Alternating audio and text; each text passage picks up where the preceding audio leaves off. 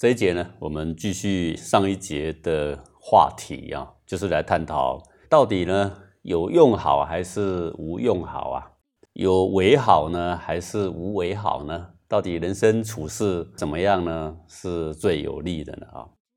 那么我们继续来看庄子在山木这一篇里面呢，也有一段跟上一节所谈的一个神木啊相当类似的话题啊，就是有一天呢，庄子走在山里面呢，看到一棵很大的树，那么这个树呢枝叶茂盛，好，而那些伐木的工人呢。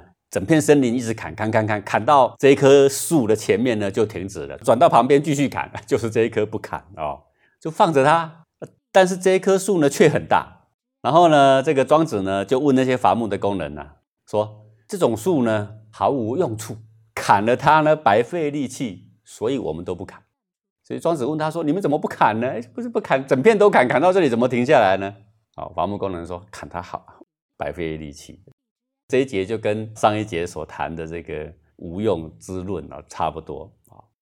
然后呢，庄子呢就依据他的这段经历啊，回头跟学生说啊，说说这棵树啊，因为被认为毫无用处，所以才能够站在这里安享天年呐。你们要记得啊。那庄子下山之后呢，就到了一个友人的家里去投宿。那个有人见到他很高兴，就吩咐他的这个侍从说，杀一只鹅来吃吃。今天要请客啊，然后这个侍从呢，去绕了一圈就回来，就问主人说啊，说园区里现在有两只鹅，一只会叫，一只不会叫，请问主人杀哪一只比较好？他的这个庄子的朋友啊，这个主人就说杀那一只不会叫的嘛。然后那天晚上当然就杀了吃了啦，大家吃的很开心。隔一天呢，庄子的学生就有疑问呐，他就问庄子说啊，说。前天您在劝我们说，要像山上的那棵大树，因为呢显得毫无用处，所以才能够安享天年。可是呢，昨天夜里呢，那个主人啊，那只鹅却因为不会叫，毫无用处，所以呢被早早就杀了。一会是因为没有作用，所以安享天年；一会是因为没有作用才被抓去杀。老师啊，您怎么自圆其说呢？啊各位这就问到一个重点上面来了啊！不是说无用就安享天年呐，那个无用的也会被抓去杀啊，对不对啊？所以如果你要按照这样的预言来教导我们学生作为一辈子的守则，恐怕也有问题呀。好，这个时候呢，庄子都笑了，说了，说那看起来我庄周只好在有用跟无用之间选一个立足点，这样才行了。可是呢，站在有用无用之间，这个墙头草一样啊，这看起来是最好的折中，但是其实也难免有害处的，所以最后也难免性命是会被这种论点所拖累的。他说，有的是被这个有用拖累，有的也是被无用拖累啊。好，那我就选在有用无用之间，哦，看起来好像有用，看起来好像无用，我就找第三个点。可是这个啊，还是难免性命还是会被拖累的。庄子继续说：“如果现在有一个人，他能够依靠着道德而浮游于天地之间，所谓浮游什么意思啊？不选定哪一点，看情况办事，才叫做浮游嘛。他说那样的话，结果必然就大大不一样，他才可以得到真正心性上的自由，性命上的自由。好，不会中道就被砍了。好，说这种心性上真正自由的人啊。”是什么样子呢？我这样讲，哎，说到底是有用好还是无用好呢？我好，我们现在先姑且放下有用无用不说。他说，这种心性上真正自由的人啊，他被赞扬的时候也好，他被批评的时候也好，他完全不放在心上。人们呢，把他看成天上的龙也好，把他看成地洞里面的蛇鼠都好，他那种是屈身自如啊，无挂于心的。这样的人呢，总是能够顺着不同的时事去变化他的行动。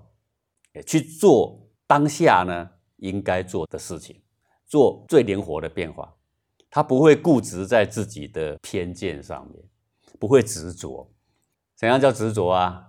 我们说啊，我们要力争上游，然后你一辈子都在力争上游，而且要把别人给比下去。哎，这个就叫做执着啦。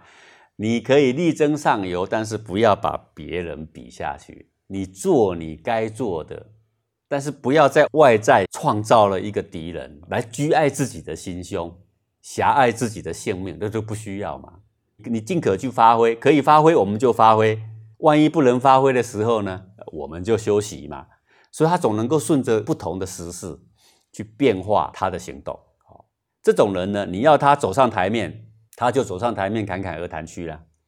这种人，如果你呢明天叫他下去滚下去，他就下去呀，他也毫无怨言。就说这种人呢，无可无不可，他总是能够和光同尘，作为他的处事的准则。要他高也好，要他低也好，要他前面也好，要他后面也好。没有一点怨言，走在前面也一点都不骄纵，走在后面没有一点憋屈呀。说这种人由心于与造物同在的一种大自在啊，这种人能够利用世上的万物来滋养他的性命，他却不被任何万物所控制。哥，这个话听起来很简单啊，实际上没这么简单啊。我们平常的一个人，常常是利用着万物就被万物给执着。我们就对他产生了很多执着、很多依恋、很多不舍，最后呢，把性命都丢了，都在所不惜。比如说抽烟吧，本来是先耍帅一下，年轻的时候耍帅一下，最后有没有被烟给控制呢？有啊。比如说喝酒吧，本来是增加一点餐桌上的情趣，最后有没有被他控制？被控制。比如说赌博吧，本来只是想说啊，大家无聊，增加一点娱乐，结果呢，被他控制。家产倾家荡产都下去，比如说积聚财富吧，不就是为了用吗？结果呢，积聚了银行里好多个零啊，最后什么也没带走，什么好事也没干，对不对？这不就是利用万物却被万物给奴役掉了吗？说这种人利用世上的万物却不被任何万物所控制，他哪里还会被万物所拖累他的性命呢？这个呢，就是皇帝。神龙这些圣人所秉持的处世的法则，各位仔细听这段，就是前面庄子所说：如果有一个人，他能够秉持着道德，他就能够获得大自在，他的结果肯定大大不一样。他可以浮游于天地之间，逍遥自在。好，庄子继续说了，说至于那些平凡的人、平凡的心、那些平凡的凡情。以及人们对世俗各种好坏价值观的认知，虽然我们认定是这样好的，那样是不好的，我们追求这样，我们摒弃那样，但是呢，真相呢，往往并不是真正能够让你得到真正的解脱跟自在。那人们的常情是什么呢？人们的常情就是追求结合，结果两个人结合了呢，就开始担心分开啊。你以为结合了就很幸福了？没有，结合了之后就担开始担心分开，开始很多控制，不是吗？好，事情成功了之后呢，你一直追求，结果成功了，成功了开始担心失败。当你保全了很清廉的名声之后呢，你会生怕有一点点重伤，一点点你都无法忍耐，如惊弓之鸟。当你身处尊贵的地位的时候呢，你就会非常怕被非议、被怀疑。当你表现的很有作为，你就会怕改天会不会被瞧不起，你会一直装的很行的样子。那如果你表现出很有才干，又怕被嫉妒陷害；那如果你表现的很没有才干，又怕被欺凌。各位，你们发现你有好多追求，你以为说你追求到那样就幸福美满？有的人说我只要人生第一个一百万，我就非常幸福美满。你仔细看他拿到第一个一百万的人有没有幸福美满？没有啊，只是胃口很大。有的人说我要一千万我就幸福美满，有一千万的人他有一千万的烦恼，他没有因此而幸福美满，而且他产生了很多很多的担忧，对不对？这就是凡人的凡情啊！每个人的平凡的人的内心，还有他们认定的各种好坏、追求、价值观的认知，你看一般人不就是这样吗？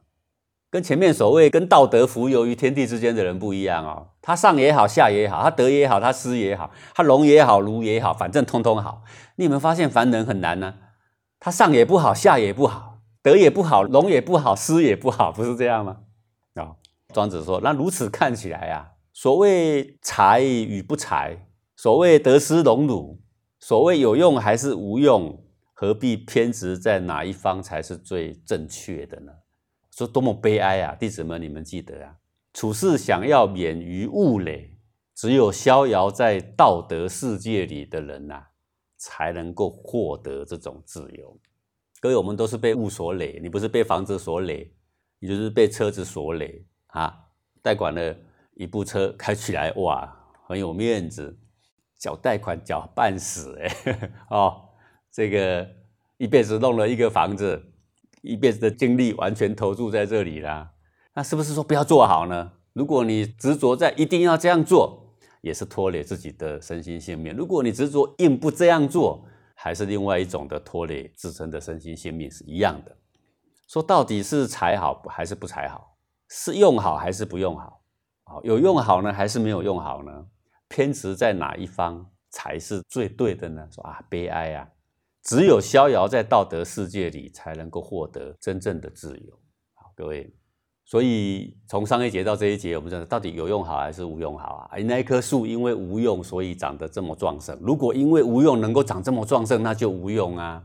如果有用才能够长这么壮盛，那我们就有用啊，而不是依靠在有用无用之间找一个安稳的立足点，那也是另外一种的执着，不是吗？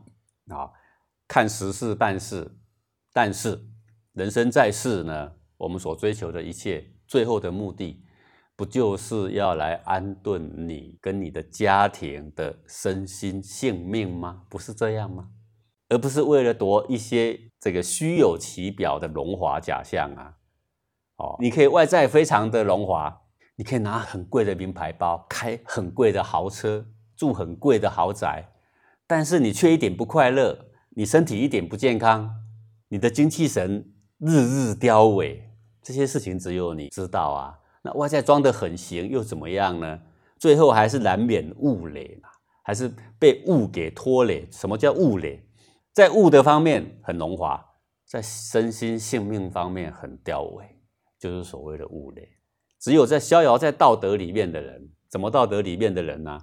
世上的得失荣枯啊，通通好，不要让他们呢阻碍了我身心性命生机的蓬勃发展。